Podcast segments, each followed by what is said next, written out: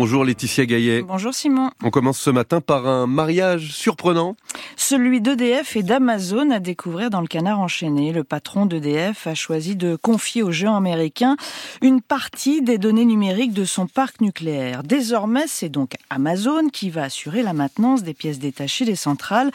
Jusqu'ici, toutes les références étaient archivées sur papier, un travail de moine copiste qui ne permettait pas d'anticiper les ruptures de stock. Qu'on se le dise, un réacteur égale pas moins d'un million de pièces différentes. Trop souvent, explique un ingénieur, pendant les arrêts de on découvrait au dernier moment qu'une pièce à changer n'était pas disponible.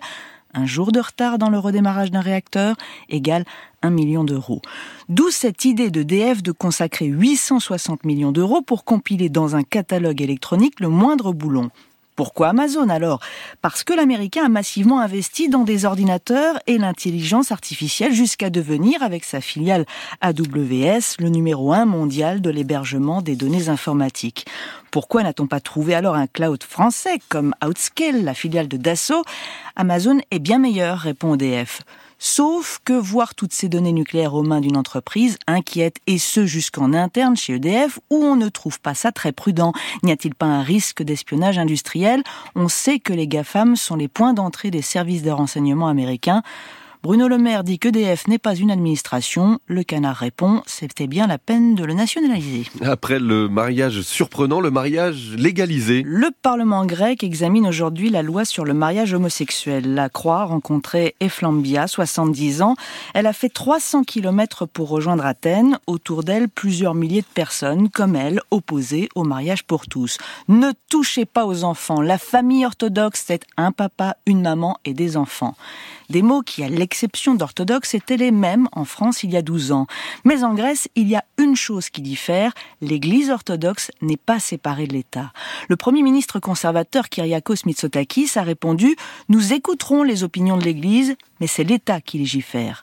Qu'il se marie, je m'en fous, dit dans la foule Philippos. Mais adopter des enfants, c'est non. Et Flambia ajoute, ils peuvent se paxer depuis 2015, que veulent-ils de plus? Ils veulent s'aimer plus ouvertement, tout simplement. Le monde raconte Rebecca et Marina depuis huit ans ensemble. Rebecca qui a eu une fille de 20 ans qu'elle a eue avec un homme, Anatolie, a longtemps caché la vérité sur ses parents, de peur de réactions négatives. Rebecca dit que cette loi va changer le regard de la société grecque sur nos familles et surtout pour les nouvelles générations. Elle permet de rappeler le respect des différences et l'égalité des droits. L'amour pour les uns, l'emprise pour les autres. S'il fallait une autre histoire de cinéma, voici Alain Corneau, le réalisateur de Tous les matins du monde sur le site de l'Obs. Celle qui prend la parole s'appelle Sarah Grappin. Elle avait 16 ans quand elle tourne Le Nouveau Monde en 1994. Corneau, 52. Il l'appelait ma princesse. Le dernier jour du tournage, elle dit qu'il l'emmène entre deux camions de régie. Il lui demande Est-ce que tu veux m'embrasser? Ici se situe, selon elle, le début d'un an et demi de rapport pervers. Il m'appelle sur le fixe, mes parents trouvent ça bizarre, mais sont flattés. Sarah Grappin décrit la main de Corneau dans son pantalon, les rapports chez lui quand Nadine Trintignant, son épouse, n'est pas là. Il lui dit « Tu n'es pas la seule à vivre ça, c'est arrivé à Judith Godrèche ». À l'annonce de sa mort en 2010, Sarah Grappin hurle en silence sous la douche j'ai compris ce jour-là que je n'aurais pas de réparation réelle, que jamais il ne viendrait s'excuser.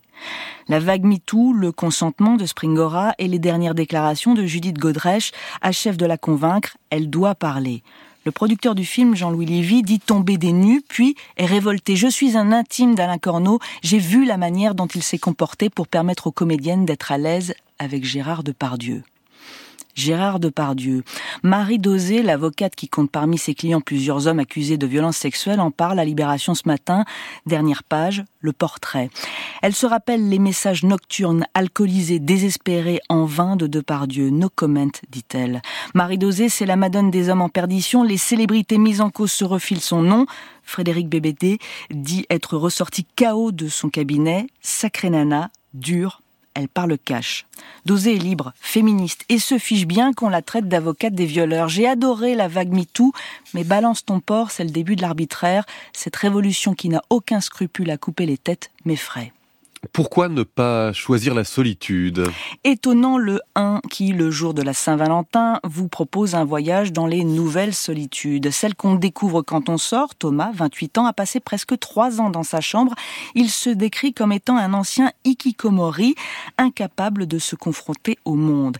Les hikikomori sont apparus au Japon dans les années 90. Ils seraient plus d'un million aujourd'hui, des jeunes beaucoup.